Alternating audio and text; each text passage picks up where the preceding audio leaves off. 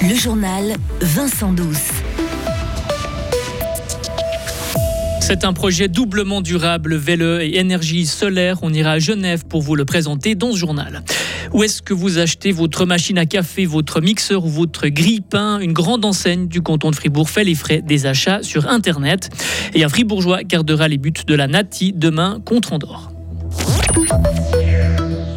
La Suisse ne va pas assez vite dans la transition énergétique. Constat rendu public aujourd'hui par l'Agence internationale de l'énergie. La Confédération et les cantons doivent accélérer les procédures pour poster des panneaux solaires et construire des éoliennes notamment. Selon cette agence, la Suisse devrait aussi rapidement définir des mesures pour atteindre le zéro émission nette d'ici à 2050. Transition énergétique toujours avec cette grande première en Suisse, une piste cyclable solaire inaugurée aujourd'hui dans le canton de Genève. Ce tronçon de 200 mètres est recouvert d'une toiture équipée de plus de 460 panneaux. Ce projet pilote produira l'équivalent de l'électricité annuelle de 65 ménages. Pour Antonio Hodgers, conseiller d'État chargé du territoire, ce projet pourrait servir d'exemple. On veut tester ce modèle parce qu'on doit mettre plus de panneaux solaires, ça je crois qu'il y a un consensus. Chaque mètre carré de panneaux solaires que l'on met à Genève nous permet de nous passer de gaz russe, de pétrole des Émirats arabes et autres importations d'énergie fossile. Donc chaque panneau solaire est un pas de plus vers la souveraineté énergétique. Mais il y a parfois un débat, où est-ce qu'on les met? On doit les mettre sur les toits des usines, les toits des maisons. Mais finalement les routes et les pistes cyclables sont aussi des espaces entre guillemets déjà goudronnés. Donc autant profiter pour mettre des panneaux solaires là. Ce qui nous permet d'éviter d'en mettre dans la nature. Pour cela, nous construisons des panneaux solaires. Là, on peut les mettre et du coup, on a une piste cyclable qui est aussi plus agréable puisqu'elle est à l'ombre. Un sujet de nos confrères de Radio Lac, le coût de ce projet est estimé à 1 million de francs et d'autres installations du même type sont à l'étude dans le canton.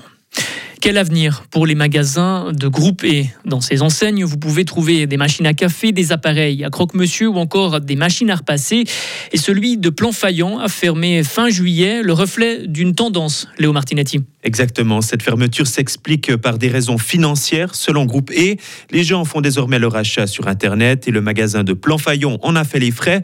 La rentabilité n'était pas bonne, les clients restants peuvent se rabattre sur le magasin de gain, mais face à la concurrence étrangère et celle en ligne, quel but poursuit Groupe E en conservant ses huit filiales?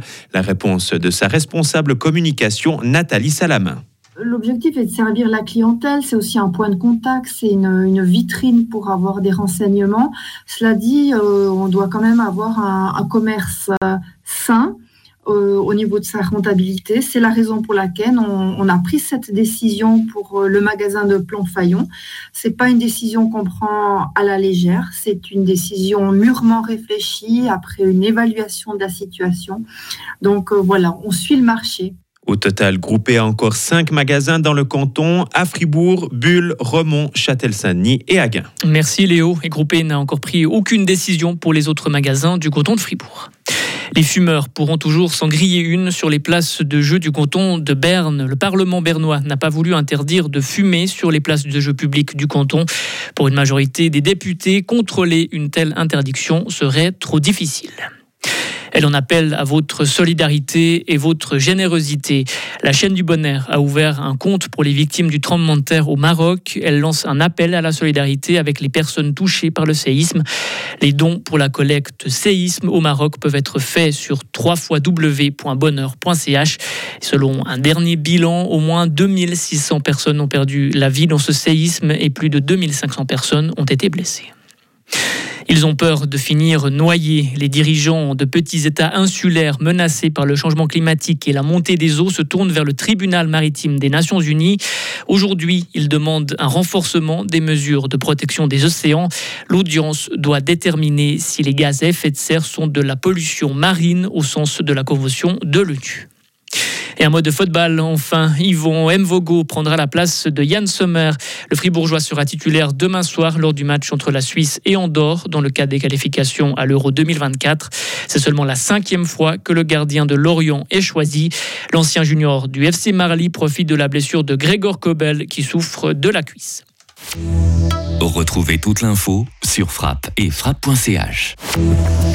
La météo avec Frappe, votre média numérique régional ce mardi, le temps sera lourd et instable avec le retour d'averses ou d'orages en fin de journée.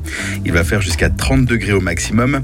Pour ce qui est de mercredi, de fréquentes averses sont annoncées avec une baisse des températures. Il va faire de 20 à 21 degrés. Une amélioration est ensuite attendue pour jeudi.